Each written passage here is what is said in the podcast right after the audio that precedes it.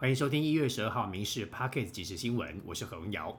选前之夜，首都在台南，民进党政府总统候选人赖清德、萧美琴今天晚上在台南安平的林默娘公园旁举行迎向胜利大造势的活动，而这也是历年总统选举各候选人选择北部之外，第一次在台南有选前之夜的竞选造势活动。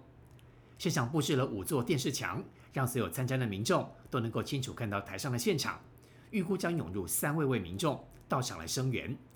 而在台南造势活动之后，将赶回新北板桥缔造一晚双城，南北大团结，凝聚胜选的气势。而选前最后一天，国民党总统候选侯友谊重兵车扫在大台中。今天早上先到了台中建国市场扫街拜票。侯友谊向年轻人跟公务人员喊话。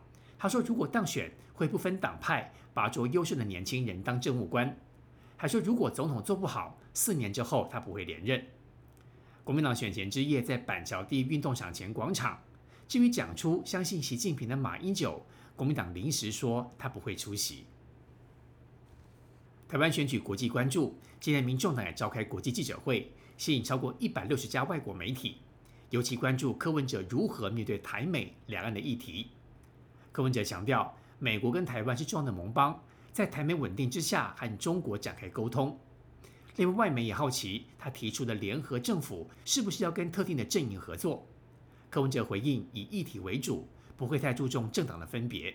而下午，柯文哲到了台北大车扫，晚间将在凯达格兰大道举行选前之夜的造势活动。明天要投票了，请记得带身份证、印章跟投票通知单。不过有一些事情要特别注意，因为今天过了午夜十二点，不能够再有任何助选或宣传的行为，包括简讯、赖、脸书催票都不行。民众投票的时候特别注意，不能穿戴有关候选的竞选物品，现场不能比出类似的数字手势。今年超过一千九百五十四万人可以投票，其中手投足约一百零二万人。投票时间从早上八点到下午四点，民众把握机会投下理想的候选人。明天要投票，很多海外国人搭机回到台湾，准备投下自己神圣的一票。各地的车站也涌现了车潮，民众还特地请假，星期五就提早返乡投下神圣一票。高铁截至上午八点，已经卖出了四十一万多张票，比上次的总统大选同期更多。台铁售票率大约落在五成。至于投票日的天气，各地都是明显的回暖，北部跟东部的高温二十一到二十四度。中南部上看二十六度。